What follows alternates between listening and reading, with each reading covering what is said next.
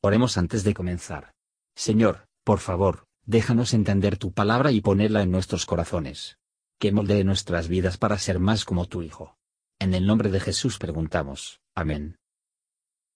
Capítulo 4 Y cuando toda la gente hubo acabado de pasar el Jordán, Jehová habló a Josué diciendo, Tomad del pueblo doce hombres, de cada tribu uno, y mandadles diciendo, Tomaos de aquí del medio del Jordán, del lugar donde están firmes los pies de los sacerdotes, doce piedras, las cuales pasaréis con vosotros, y las asentaréis en el alojamiento donde habéis de tener la noche.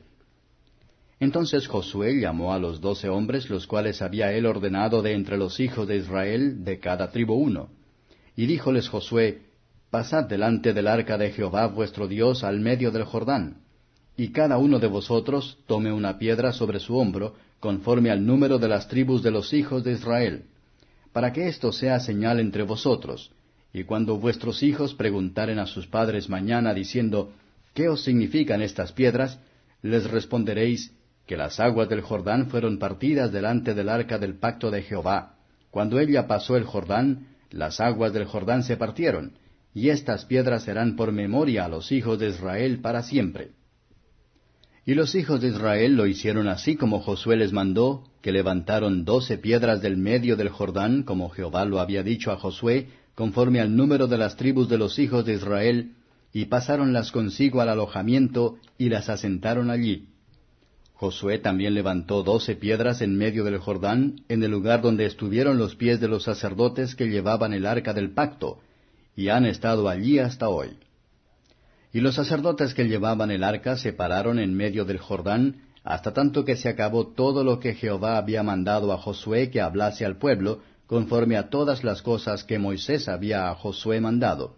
Y el pueblo se dio priesa y pasó. Y cuando todo el pueblo acabó de pasar, pasó también el arca de Jehová y los sacerdotes en presencia del pueblo. También los hijos de Rubén y los hijos de Gad y la media tribu de Manasés pasaron armados delante de los hijos de Israel, según Moisés les había dicho. Como cuarenta mil hombres armados a punto pasaron hacia la campiña de Jericó delante de Jehová a la guerra.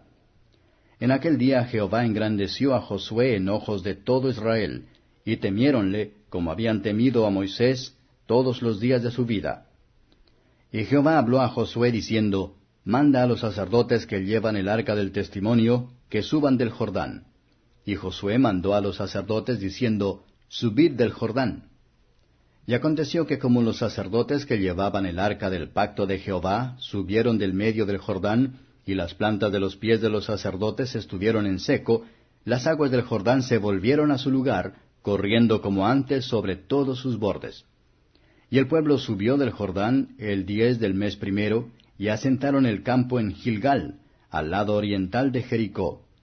Y Josué erigió en Gilgal las doce piedras que habían traído del Jordán. Y habló a los hijos de Israel diciendo, Cuando mañana preguntaren vuestros hijos a sus padres y dijeren, ¿qué os significan estas piedras? Declararéis a vuestros hijos diciendo, Israel pasó en seco por este Jordán. Porque Jehová vuestro Dios secó las aguas del Jordán delante de vosotros, hasta que habíais pasado, a la manera que Jehová vuestro Dios lo había hecho en el mar Bermejo, al cual secó delante de nosotros hasta que pasamos, para que todos los pueblos de la tierra conozcan la mano de Jehová, que es fuerte, para que temáis a Jehová vuestro Dios todos los días. Comentario de Matthew Henry Josué capítulo 4, versos 1 a 9.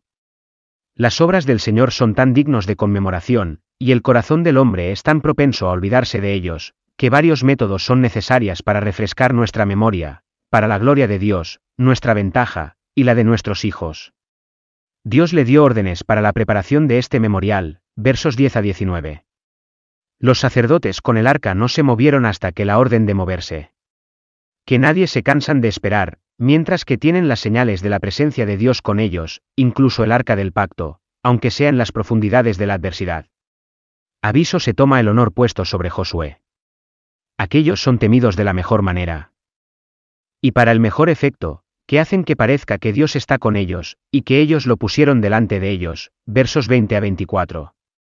Es el deber de los padres dicen a sus hijos con tiempo de las palabras y las obras de Dios, para que puedan ser entrenados en el camino que deben seguir.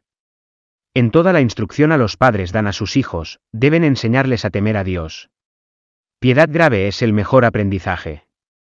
No estamos llamados, tanto como los hijos de Israel, para alabar la misericordia de nuestro Dios. No debemos levantar un pilar de nuestro Dios, que nos ha llevado a través de los peligros y angustias en tan maravillosa manera. Para hasta ahora Jehová nos ha ayudado, tanto como lo hizo con sus santos de la antigüedad.